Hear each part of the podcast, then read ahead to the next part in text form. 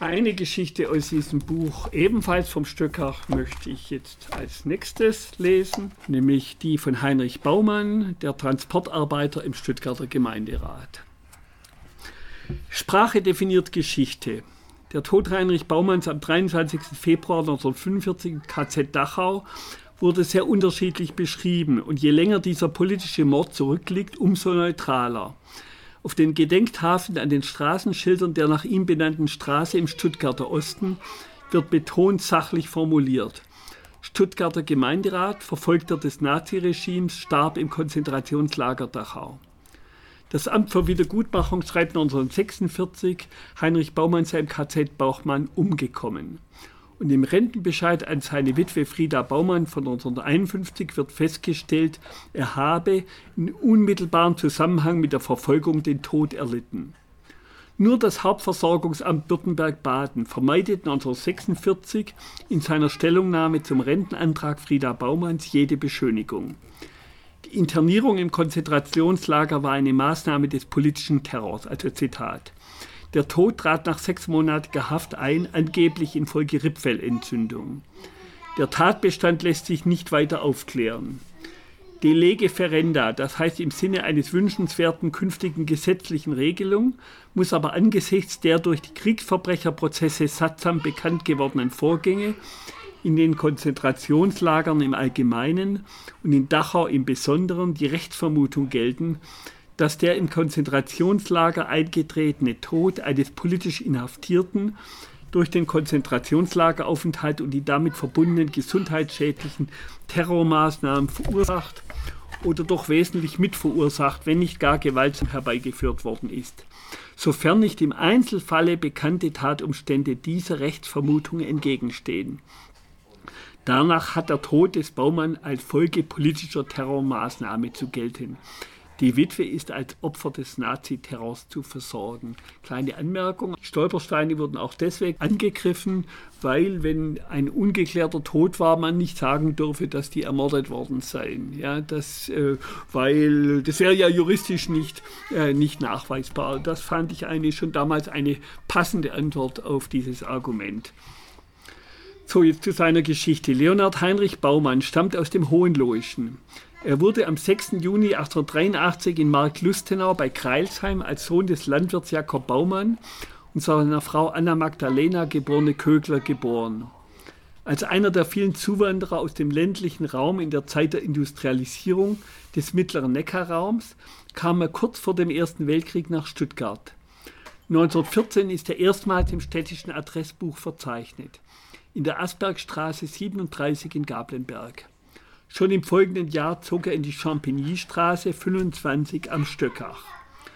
Das Haus in der neuen, nach einer Schlacht im Deutsch-Französischen Krieg benannten Straße war im Jahr 1913 gebaut worden. Kleine Anmerkung, 1952 gab es einen Versuch, also die Straße wurde 46 dann nach ihm benannt und 1952 gab es einen Versuch der Rückbenennung. Ja, äh, weil damals, also zum Beispiel auch die Lange Straße hieß äh, Tellmannstraße, es gab einige Straßen, die nach Kommunisten benannt waren und die sollten alle rückbenannt werden. Und nur weil diplomatisch, es dokumentiert im, in den Unterlagen des Gemeinderats, weil diplomatische Verwicklungen mit Frankreich befürchtet wurden, wenn man eine Straße wieder rückbenannt in eine Schlacht, äh, wo die Württemberger die Franzosen geschlagen hatten, hat man von dieser Rückbenennung Abstand genommen. Das hatte damals die FDP-DVP betrieben, diese Rückbenennung äh, in, in Champigny-Straße, die nicht zustande kam. Das Haus in der neuen, nach einer Schlacht im Deutsch-Französischen Krieg benannten Straße war im Jahr 1913 gebaut worden. Als Berufsbezeichnung ist Güterbodenarbeiter eingetragen. Ob er von Anfang an in der bekannten Spedition Gustav von Mauer beschäftigt war, ist nicht bekannt. Sein Sohn aus erster Ehe, Willi Otto, kam 1908 in Saalfeld in Thüringen zur Welt. Hatte er zuerst dort sein Glück versucht? Jedenfalls heiratete er 1929 die aus Ehingen gebürtige Margarete Frieda Baumann, geborene Speth, die ihm schon 1928 einen zweiten Sohn geboren hatte, der den Rufnamen des Vaters erhielt. Hatten die beiden sich vielleicht in einem Treffpunkt der Stuttgarter Arbeiterbewegung kennengelernt, im Waldheim-Sillenbuch, dessen letzter Vorsitzender er wurde? Die junge Familie wohnte im vierten Stock der Champigny-Straße am Stöckach. Im Erdgeschoss gab es eine Lebensmittelhandlung, in den anderen Stockwerken wohnten eine Schlosserswitwe, ein Kaufmann, ein Versicherungsbeamter und ein Kriminaloberwachtmeister. Bei der Wahl zum Stuttgarter Gemeinderat am 9. Dezember 1928, bei der 30 der 60 Sitze neu besetzt wurden, damals gab es bei den Wahlen wurde immer nur der halbe Gemeinderat gewählt, kandidierte Heinrich Baumann auf der Liste der Kommunistischen Partei. Das beste Ergebnis erzielte mit zehn Sitzen die SPD. Die KP bekam ebenfalls wie NVP und DDP vier Sitze. Die NSDAP konnte kein einziges Mandat gewinnen. Heinrich Baumann kam mit 30.208 Stimmen auf seiner Liste nur auf Platz 6. Also wurde er zunächst nicht Mitglied des Gemeinderats. Im März 1929 kam es zur offenen Krise in der KP. Die KPD-Opposition wurde ausgeschlossen, auch die Rathausfraktion zerbrach. Über Heinrich Baumanns Position in diesen Kämpfen ist nichts überliefert. Doch wäre er wohl nicht Vorsitzender des Waldheim-Vereins geworden und hätte 1932 sein Mandat nicht antreten können, wenn er nicht linientreu gewesen wäre. Im Juli 1932, Ende 31, war die andere Hälfte des Gemeinderats neu gewählt worden und die NSDAP hatte 13 von diesen 30 Sitzen gewonnen legte Maria Walter, Zuschneiders Ehefrau aus Cannstatt, ihr Gemeinderatsmandat nieder, weil sie in den Landtag gewählt worden war. Heinrich Baumann rückte nach den Bestimmungen der Gemeindeordnung nach, wurde für den Rest der Wahlperiode als Ersatzmann berufen und am 7. Juli 1932 durch Oberbürgermeister Lautenschlager vereidigt. Er wurde Mitglied in zahlreichen Gemeinderatsausschüssen, trat aber in den wenigen Monaten, in denen er den Gremien angehörte, nicht ins Rampenlicht. Nach der Machtergreifung der Nationalsozialisten wurde sofort als erster Angriff auf die politischen Gegner die kommunistische Partei zerschlagen, alle die von ihr beeinflussten Vereine und Organisationen aufgelöst, das gesamte Vermögen beschlagnahmt, ihre Presse verboten. Der Nacht zum 11. März 1933 verhaftete die Polizei rund 200 Kommunisten in Stuttgart, sammelte sie in der Reithalle und verschleppte sie nach einer Zwischenstation in einer Kaserne in Ulm ins neu gegründete Schutzhaftlager gegenannte KZ auf dem Heuberg bei Städten am Kalten Markt. Unter den Verhafteten war auch Heinrich Baumann. Das Verzeichnis der Mitglieder des Stuttgarter Gemeinderats vermerkt seinen Dienstaustritt am 31. März 1933.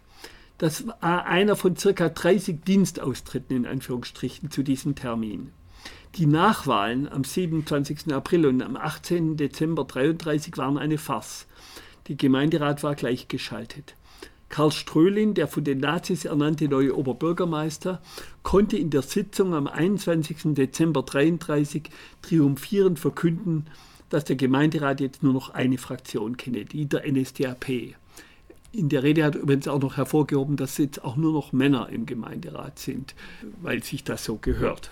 Noch aus der Haft heraus versuchte Heinrich Baumann seiner Aufgabe als Vorsitzender des Waldheim-Vereins gerecht zu werden. In einem Schreiben ans Bürgermeisteramt Sillenbuch vom 13. März 1933 entschuldigt er sich, dass er wegen seiner Verhaftung daran gehindert sei, einige dringende Angelegenheit des Waldheims mit dem Bürgermeisteramt zu regeln. Im selben Brief informierte er die Behörde offiziell, dass er am 18. Februar 1933 zum ersten Vorsitzenden des Waldheim-Vereins gewählt worden war. Doch das hatte sich erledigt. Ebenfalls am 13. März wurde der Verein aufgelöst, das Gebäude beschlagnahmt und von SA und Hitlerjugend besetzt. Vier Monate später wurde Heinrich Baumann unter folgenden Auflagen aus dem KZ Heuberg entlassen. Er hat sich täglich bei der zuständigen Polizeiwache zu melden. Die Entlassung erfolgte aus dem Grund, weil Baumann zu der am 25.07.33 nachmittags stattfindenden Beerdigung seiner Mutter reisen soll. Wiederergreifung ohne besondere Weisung ist zu unterlassen. Stuttgart, den 24.07.33, Württembergisches Innenministerium, Politische Polizei, im Auftrag Rattelmai, Dienstsitz Hotel Silber. Die wirtschaftliche Lage der Familie in den folgenden Jahren war prekär. Frieda Baumann schilderte die Situation 1950 in einer eidesstattlichen Erklärung gegenüber dem Amt für Wiedergutmachung. Mein Mann war vom 11.03.33 ab in Schutzhaft und aufgrund dieser Inschutzhaftnahme bei seiner Firma Gustav von Mauer Speditionsgeschäft entlassen worden. Er hat bis, bis, zu diesem Zeitpunkt etwa 30 bis 32 Mark wöchentlich verdient und ich kann mich entsinnen, dass er, nachdem er aus der Haft entlassen war, etwa 12 oder 13 Mark Erwerbslosenunterstützung erhielt. Nachdem ein Mann aus der Erwerbslosenunterstützung ausgesteuert war, erhielt er Krisenunterstützung, welche um einige Mark geringer gewesen ist. Während dieser Zeit, solange mein Mann in der Krisenunterstützung unterstützt wurde, hat er einmal in der Kocherkanalisation und dann später in der Plattenfabrik in Geisburg als Notstandsarbeiter gearbeitet. Während dieser das waren sogenannte Pflichtarbeitsstellen. Während dieser Zeit der Notstandsarbeit hat er keine Unterstützung erhalten. In dieser Zeit hat er ca. 15 bis 18 Mark wöchentlich verdient. Diese Notstandsarbeiten erstreckten sich jeweils über etwa vier Wochen nach der Tätigkeit bei der Plattenfabrik hat mein Mann dann bei der Firma Schenker zu arbeiten begonnen. Dort arbeitete er bis zu seiner Verhaftung 1944.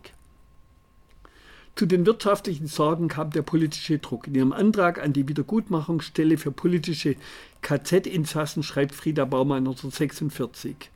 Mein Mann, der Lagerverwalter Heinrich Baumann, ist aus politischen Gründen im März 1933 verhaftet worden war bis Ende Juli im KZ Treuberg. Nach seiner Entlassung war er drei Jahre arbeitslos und musste sich sieben Monate lang jeden Tag auf dem zuständigen Polizeirevier melden. Wir waren so dann immer den Schikanen und Haussuchungen der Gestapo ausgesetzt. Wir hatten dann Ruhe bis zum Anschlag auf Hitler. Am 22. August 1944 wurde mein Mann abermals verhaftet, und zwar ins KZ Dachau. Baumann war nach dem Attentat des 20. Juli 1944 als Verdächtiger verhaftet worden. Eine Beteiligung konnte ihm aber nicht nachgewiesen werden. Ob Heinrich Baumann eine Rolle im Widerstand gespielt hatte oder ob er lediglich aufgrund seiner früheren politischen Arbeit verhaftet worden war, war nicht in Erfahrung zu bringen. Die letzten Monate seines Lebens er als, erlitt er als Schutzhäftling mit der Nummer 9093.038. Am 23. Februar 1945 starb er, Zitat, angeblich an den Folgen einer Rippfellentzündung, wie seine Witwe 1946 zweifelnd erklärte. Zwei Tage zuvor hatte sein inzwischen 17-jähriger Sohn den Stellungsbefehl zum Militär bekommen und musste als Teil des letzten Aufgebots für die Nazis, die gerade seinen Vater ermordet hatten, in den Krieg ziehen. Mit diesem Sohn, den konnte ich dann ausfindig machen. Und mit ihm habe ich ein kurzes Interview geführt, das ich hier zusammenfasse aus seiner Erinnerung. Heinrich Baumann Junior erzählt, er heißt auch Heinrich Baumann. In der Erinnerung erlebe er diese wenigen Jahre mit seinem Vater wie in einem Zeitraffer. Und das müsse einem bewusst sein. Aus dem Blickwinkel eines Kindes, dessen Welt von der Stöckachstraße bis zur Hackstraße reichte und das von der großen Politik nichts mitbekam oder, oder auch nichts mitbekommen sollte. Als der Vater zum ersten Mal verhaftet worden sei, habe die Mutter dem Fünfjährigen gesagt, der Vater habe fort müssen. Und dann war er halt wieder da. Er wisse nur, dass der Vater beim Schenker als Lagerveralter gearbeitet habe. Er sei immer abends um dieselbe Zeit vom Geschäft heimgekommen. Er sehe ihn noch vor sich, wie er mit seiner Aktentasche von der Stöckachstraße in die Champignystraße eingebogen sei. Da habe er oft auf ihn gewartet. Das sei seine liebste Erinnerung. Sein Vater sei ein sehr korrekter Mann gewesen, seriös und aufgeschlossen. Er erinnere sich noch gut an seinen Gang und an die Art, wie er mit den Leuten geredet habe. In der Nachbarschaft sei er sehr geachtet gewesen. Das Bild, das im Waldheim-Sillenbuch hängt, treffe ihn gut. Das Leben sei nicht einfach gewesen. Der Vater habe gerade so viel nach Hause gebracht, dass es zum Essen gelangt habe. Wenn es eine Gelegenheit gab, habe die Mutter etwas dazu verdient, zum Beispiel durch Zeitung austragen. Am Sonntag seien sie halt spazieren gegangen. Wenn es dann eine rote Wurst gegeben habe, sei das schon etwas Besonderes gewesen.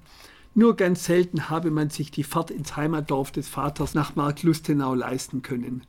Man habe ja zwei Fahrkarten kaufen müssen erst für den Zug bis Kreilsheim und dann für den Zug ins Dorf. Die Tante, die Schwester des Vaters, habe dort mit ihrem Mann den Hof der Großeltern betrieben. Einmal im Krieg hätten ihn die Verwandten auch abgeholt in Stuttgart und ihn mitgenommen zur Erholung und in eine Weile auf dem Land durchgefüttert. Er vergesse es seinem Vater nicht, wer von ihm unterstützt worden sei, als er 1943 mit 15 aus der Schule gekommen sei und Arbeit gesucht habe. Von Firma zu Firma sei mit ihm gegangen. Und schließlich hätten sie eine Stelle für ihn gefunden. In dieser Firma sei er dann sein ganzes Arbeitsleben lang geblieben. Als sein Vater im August 44 wieder verhaftet worden sei, sei er nicht zu Hause gewesen. Er habe wie alle Jugendlichen ins Wehrertüchtigungslager müssen und danach zum Reichsarbeitsdienst. Leider habe er dann auch noch den Einberufungsbefehl bekommen. Als die Todesnachricht aus Dachau gekommen sei, sei sein Koffer schon gepackt gewesen. Man habe ihnen gesagt, der Vater sei krank gewesen und gestorben. Dann habe er weg müssen in den Krieg und danach einige Monate in englische Gefangenschaft. Die Mutter sei inzwischen ins Remstal evakuiert worden. Zurück aus der Gefangenschaft sei er auch zuerst ins Remstal gegangen und erst nach einer Weile wieder in die alte Wohnung am Stöckach. Über eines sei er sich immer sicher gewesen, sein Vater sei zu Unrecht verhaftet worden und habe nichts mit dem Attentat vom 20. Juli 1944 zu tun gehabt.